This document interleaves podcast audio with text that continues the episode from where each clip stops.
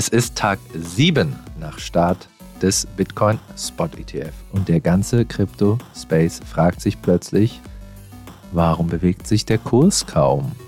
Haben die Wall Street TradFi Bros doch keinen Bock auf unser geliebtes Bitcoin? Die Daten sprechen eine andere Sprache. Außerdem, warum ihr das Solana Handy 2.0 unbedingt kaufen solltet und Krypto-Experte Jamie Dimon von JP Morgan möchte, dass wir aufhören, über diesen scheiß Bitcoin zu reden. Machen wir aber nicht.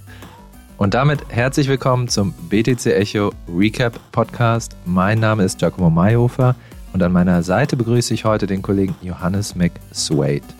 Und Johannes, dein Solana Handy 2.0 ist schon bestellt? Nee, ist noch nicht bestellt, weil es hat keinen Hut. Und dazu gibt's sehr nachvollziehbarer Grund.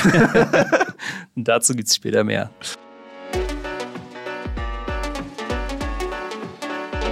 Achtung, dieser Podcast stellt keine Anlageberatung dar.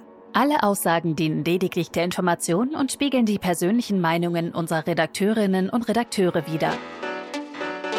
Der Redaktionsschluss für diesen Podcast ist Donnerstag, der 18. Januar um 14 Uhr. Eine Woche ist der Start des Bitcoin Spot ETFs nun her, doch statt der erhofften God Candle, und zwar nach ganz, ganz oben, dümpelt die Kryptoleitwährung seither vor sich dahin. Mit Blick auf die On-Chain-Bewegung und die Handelsdaten vom EBIT und Co. war der Start des ETFs aber doch alles andere als ruhig. Johannes, was sagen uns denn diese Daten? Jo, trotz der eigentlich eher langweiligen Kursperformance kann man sagen, dass die Daten ziemlich bullish ausschauen, denn nach drei Handelstagen gibt es ein Gesamtvolumen aller getradeten ETFs von 10 Milliarden US-Dollar, was echt eine Menge ist. Um das so ein bisschen ins Verhältnis zu setzen, die im Vorjahr aufgelegten 500 ETFs haben zusammen ein Volumen von 450 Millionen US-Dollar. 500 ETFs. Krass. Also ein absoluter Hammerstart von Bitcoin, das sagen auch Bloomberg-Analysten. Ähm, das Handelsvolumen selbst sagt ja aber nicht viel über das Hoddelverhalten der User, Käufer, Anleger etc. aus. Und hier haben wir echt ziemlich viel Aktivität gesehen, die uns ja so ein bisschen ins äh, Stutzen bringen lässt. Ähm, ein Bitcoin-Wahl zum Beispiel, der seit 2019 die Füße stillgehalten hat, hat jetzt zwei Milliarden US-Dollar verschoben. Auf keine Börse etc., aber es ist erstmal sehr mysteriös. Warum jetzt erst? Ähm, zudem haben ja Miner in den letzten Tagen 10.000 Bitcoin verkauft, wie wir auch gesehen haben. Jetzt ist so ein bisschen die Frage, was ist da los? Bei mir läuft der Whale Alert Tracker auch die ganze Zeit heiß. Ich sehe ständig irgendwie Tausende von Bitcoin, die zu Coinbase geschickt werden und wieder zurück. Ich weiß nicht, werden die verkauft etc. Ähm, was wir machen können, ist, wir können uns auf jeden Fall die Netto-Zu- und Abflüsse bei den ETFs erstmal anschauen. Und was sieht man dann da? Ja, wir sehen, dass ähm, BlackRock einer der großen Gewinner ist und jetzt schon mehr als 16.000 Bitcoin akkumuliert hat. Also den Miner-Verkauf damit sozusagen schon wieder ausgeglichen hat. Und äh, BlackRock, wie gesagt, der absolute Winner. Ähm, der Loser im Vergleich ist dann scheinbar Grayscale, von denen aus die meisten Abflüsse ausgehen. Mehrere tausend Bitcoin. Wie erklärst du das? Warum gehen da so viele ab? Was macht Grayscale? Ja, Grayscale, das ist ähm, die komische Sache. Die haben aus irgendeinem Grund höhere Gebühren für ihren ETF gewählt Okay. Ähm, 1,5 Prozent im Vergleich zu, ich glaube, 0,25 Prozent bei BlackRock und ARK Invest etc. Ähm, ja, das scheint so ein bisschen, als würden die Anleger in den GBTC-ETF jetzt so ein bisschen rausflüchten. Für so einen kleinen historischen Kontext, ähm, GBTC war ja lange ein Einbahnstraßen-Bitcoin-Fonds. Man konnte einzahlen und man konnte keine Bitcoin dann verkaufen. Und deswegen gab es immer so einen gewissen Abschlag zum eigentlichen Preis von Bitcoin. Das waren mhm. zwischenzeitlich bis zu 50 Prozent. Da haben eine Menge Leute sehr viel Geld verloren. Jetzt mit dem ETF-Start ist dieser Fonds wieder auf gleicher Höhe zum eigentlichen Bitcoin-Spotpreis und viele haben sich gesagt, okay, tschüss, dann bin ich jetzt weg. Ich habe jahrelang darauf gewartet, jetzt verkaufe ich. Ähm, wir haben aber auch gesehen, dass viele von diesen Abflüssen direkt in andere ETFs geflossen sind, nämlich BlackRock. Hm. Also da scheinen die Leute wieder ähm, zu dem großen etablierten Vermögensverwalter strömen, äh, zu strömen. Und äh, dem vertrauen sie offensichtlich mehr. Ähm, Grayscale muss man noch dazu sagen, gehört zur DCG, der Digital Currency Group. Das ist der große angeschlagene Kryptokonzern. Und ähm, die müssen einen ordentlichen Schuldenberg begleichen aktuell. Ich glaube 1,6 Milliarden US-Dollar. Und ja, Grayscale ist halt deren absolute Cash-Cow, hat jedes Jahr mehrere hundert Millionen US-Dollar eingebracht und das werden die sich weiter nicht entgehen lassen. Und da schlagen sie natürlich ein bisschen höhere Gebühren auf. Das ist zumindest so meine Theorie, weshalb diese 1,5 Prozent Gebühren da noch sind. Ja, für mich scheint das alles eher so, so eine Bereinigung des Marktes zu sein. Also wir sehen, ne, von Grayscale fließen diese tausenden Bitcoin zu BlackRock und ähm, Grayscales Abflüsse, die negieren so ein wenig die Zuflüsse des restlichen ETF-Markts. Also ähm, meine Frage ist da, wie beeinflusst das den Kurs? Ne? Äh, gäbe es Grayscale nicht, könnte man sagen, wäre der ETF wohl ein totaler Erfolg gewesen. Dadurch, dass Grayscale jetzt, ich glaube, in den letzten Tagen auch immer wieder bis zu 100 Millionen US-Dollar verkauft hat oder verkaufen musste oder abgestoßen hat, ähm, negiert sich das Ganze wieder so ein bisschen. Und ich glaube, wir hatten jetzt auch laut einer der Bloomberg-Analysten den ersten Tag der Abflüsse von den ETFs. Also es wurde weniger Bitcoin gekauft oder ging weniger Bitcoin, weniger Geld in diese ETFs, als rausging. Aber trotzdem können wir auf jeden Fall sagen, die Nachfrage ist da, was echt krass ist. Also wir haben ja diese Zahlen anfangs gesehen. Der wird sehr stark gehandelt, der ETF. Ähm, es wird aber auch noch ein bisschen dauern, bis so wirklich große Vermögensverwalter und Pensionfonds äh, da reingehen. Und die machen jetzt erstmal alle ihre Due Diligence, gucken, wie sicher ist dieses Produkt wirklich, schauen sich an, wie das Ding jetzt in den nächsten Tagen handelt und so weiter und ähm, werden dann wahrscheinlich erst wirklich das große Geld in diesen Space strömen lassen. Also ähm, ein gelungener Start auf jeden Fall, aber da ist noch Luft nach oben, vor allem auch im Bitcoin-Kurs. Ja. Aber ich glaube, diese ganze ETF-Debatte, die hängt uns ja ein bisschen zum Halse raus. Wir haben es ja durchgekaut in den letzten Wochen. Es war auch das große Thema im Crypto-Space. Und äh, da kann man sich ja zum Abschluss auch fragen, wer braucht schon die ETFs? Wir sind ja darauf nicht angewiesen. Es gab hier einen sehr lustigen Tweet von einem Guy auf Twitter, den ich jetzt persönlich nicht kenne oder irgendwie noch nicht gesehen hatte, Joe Burnett, aber der hat das sehr gut auf den Punkt gebracht. Ein Bitcoin-ETF zu besitzen, sagt er, ist wie als wenn du sagst, du hast eine Freundin, aber diese Freundin lebt in BlackRocks Apartment und BlackRock schickt dir ab und zu auch mal ein Bild von ihr. Oh, so eine Beziehung hatte ich mal, kann ich nicht empfehlen. ja. Hieß Kamina Fink. auch ganz großen Stress mit ihrem Dad gehabt, Larry. den kann ich nur unterschreiben, den Tweet. Finde ich gut. Ja. Okay, danke. Spannende Updates. Also äh, es geht ordentlich ab und wir haben Grayscale zu verdanken, dass es äh, nicht so danach aussieht. Absolut, ja. Aber ähm, kommen wir doch mal zu einer ganz anderen Sache. Von Fanboys geliebt und von bekannten YouTubern als schlechtestes Handy 2023 verschmäht. Und ihr werdet vielleicht wissen, worauf ich dann hinaus will. Solanas Saga Phone wurde im Sektor ja bisher doch eher mit gemischten Gefühlen angenommen. Die Tatsache, dass man aber mit dem Kauf des Phones Airdrops bekam, die zwischenzeitlich mehr wert waren als das Handy selbst, sorgte Ende des letzten Jahres ja für einen ordentlichen Hype. Da haben sich die Entwickler wohl gedacht, let's do it again und kündigten diese Woche den Nachfolger an, Saga 2. Wobei wir noch nicht genau wissen, worum es sich da handelt. Giacomo, du hast dich ja damals mit dem Vorgänger auseinandergesetzt und eher ein durchwachsenes Fazit gehabt. Was versprichst du dir jetzt von diesem Nachfolger? Gute Frage, ich habe keine Ahnung. Also Saga 2 ist vorgestern oder so angekündigt worden. Auf der Page steht nichts. Da ist nur so ein Bild von so einer Schatten. Äh, Handy, vielleicht ist aber auch ein Tablet, nobody knows. Also die Gerüchte sagen, es ist das zweite Saga. Und ähm, es wird jetzt in drei Tranchen verkauft. Jetzt gerade ist das Founders Window. Mhm. Closes soon. Gar keine FOMO machen hier. Ne? Mhm. Man weiß nicht, wann soon ist, aber die ganzen Influencer schicken natürlich jetzt ihre Bestellbestätigungen und so. Und ähm, ja, kostet. auch? Ich habe es ich hab's mir noch nicht bestellt. Ich weiß es noch nicht. Ich kann gleich mal ein bisschen rekapitulieren. Meine Saga mit dem Saga sozusagen. Und ich mhm. verstehe auch, warum ein paar Leute sehr geil darauf sind. Ähm, aber ja, also es in drei Tranchen. Jetzt ist es Founders äh, Window und das Ding soll erst irgendwann 2025 kommen. Bis dahin kann der Solana-Hype längst vorbei sein und dann hat man ein Handy mit Airdrops, die nichts wert sind oder einer Blockchain, die es gar nicht mehr gibt. who knows?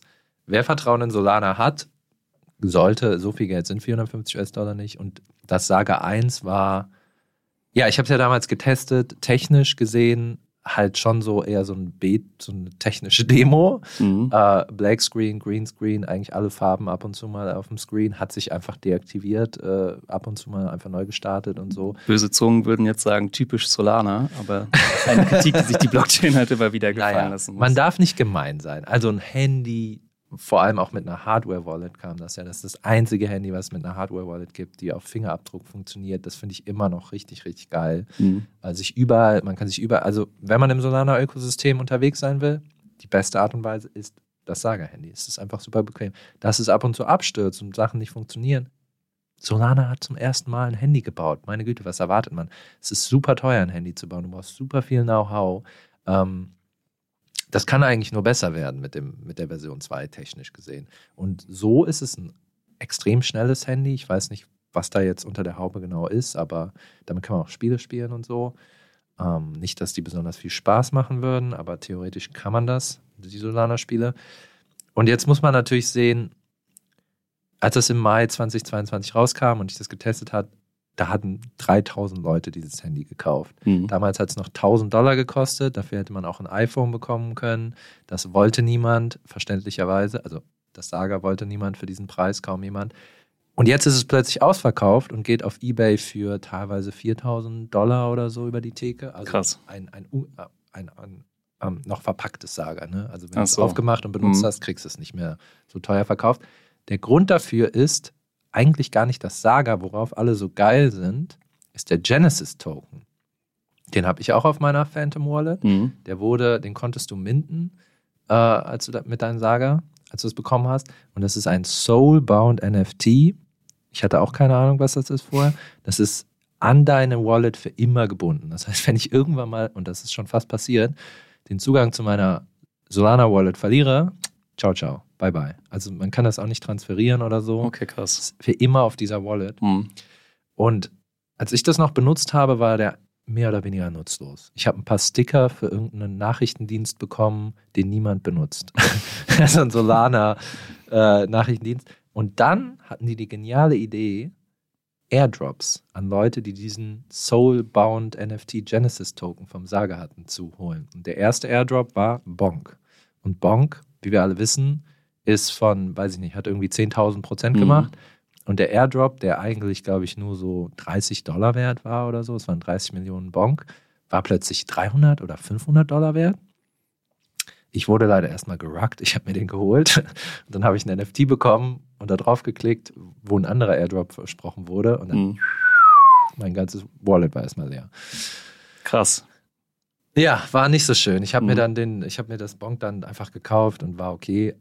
Aber was jetzt passiert ist, ist, dass natürlich jetzt 30.000 Sagas unterwegs sind und jetzt Airdrop-Hype sozusagen angefangen hat. Also alle möglichen Projekte geben alle möglichen Sachen äh, umsonst an Saga-Holder oder die Holder dieses Genesis-Tokens. Und das erreicht schon absurde Züge. Also Pi mal Daumen, ähm, hat das bestimmt so einen Wert von 1500, 2000 US-Dollar. Dazu muss man sagen, der Großteil kommt von einem NFT, von dem ich nicht weiß, warum das so viel wert ist. Das ist mhm. gerade 800 Dollar wert. Das ist der Saga Monkey. Das ist einfach nur ein verpixelter Affe. äh, aber dazu gibt es halt jetzt noch irgendwie eine Seite, wo man die ganze Zeit Coins ähm, claimen kann. Die sind eigentlich nichts wert, aber ich kann sie ja einfach mal durchgehen, die Liste. Also da gibt es Bobcoin, Cat with Headcoin, Ziff with Headcoin, Whale with Headcoin, ein Token, der heißt einfach Fuck, ein Token, der heißt Your Mom, Tolana, Chonky, Bozo. Es geht immer so weiter. Ähm, Aber weil ich das jetzt gerade wieder gehört habe, um dich da an der Stelle zu unterbrechen, da sind wir ja mit dem Hut-Trend wieder, habe ich ja schon ein paar Mal with Head gehört. Was hat es damit auf sich? Ja, genau. Damit hat es auf sich, dass der Coin, der leider nicht geairdroppt wurde, ähm, Dog with Head, mhm. und es ist genau das, es ist ein Hund mit, einem, mit einer Wollmütze, äh, der hat irgendwie, weiß ich nicht, wie viele unendliche Prozent gemacht und ist jetzt bei 300 Millionen Market Cap oder so. Ja, mehr als Pepe habe ich gesehen, ja. Mehr als Pepe, genau. Es gibt auch noch einen anderen Coin, der heißt Miro oder so. Mhm. Der wurde tatsächlich gedroppt, aber der hatte schon einen riesigen Market Cap. Nee, Samoyeden-Coin wurde gedroppt. Ich weiß es schon gar nicht mehr. Du kriegst die ganze Zeit irgendwelche Meme-Coins hinterhergeworfen. Und nicht nur das, irgendwann, weil dieser Monkey-NFT, Saga Monkey-NFT so viel wert waren, da merkst du, wie DJ das Ganze eigentlich ist. Hm. Haben irgendwann Leute einfach angefangen, Saga-NFTs zu machen, die man nur als Saga-Holder minden konnte. Und alle denken, oh, vielleicht wird er auch mal so viel wert sein und so, ne? Nee, vergiss es. Du bezahlst Gebühren und das Ding ist wertlos. Hm. Was ich jetzt alles schon mir gemintet habe, beziehungsweise auch teilweise dann einfach auf meine Wallet bekommen habe oder andere Leute minten habe sehen, ist Saga Goats, Saga Sharks, Saga Punks, Saga Pepe Punks, Shiba Saga, Saga Cats, Ashen Saga, Animated, Saga Wolf, jetzt wird's richtig gut, Saga Feet, Saga Penis, Saga Boobies, Saga Gentleman, Stoned, Saga Ape Club ist genau das, was ihr denkt, das ist der Board Ape Yacht Club oder Board Stoned Saga Ape Club, ich weiß schon gar nicht mehr. Warum eigentlich nicht? Warum eigentlich nicht? Genau, jetzt wird einfach alle versuchen, irgendwie die Gier abzugreifen.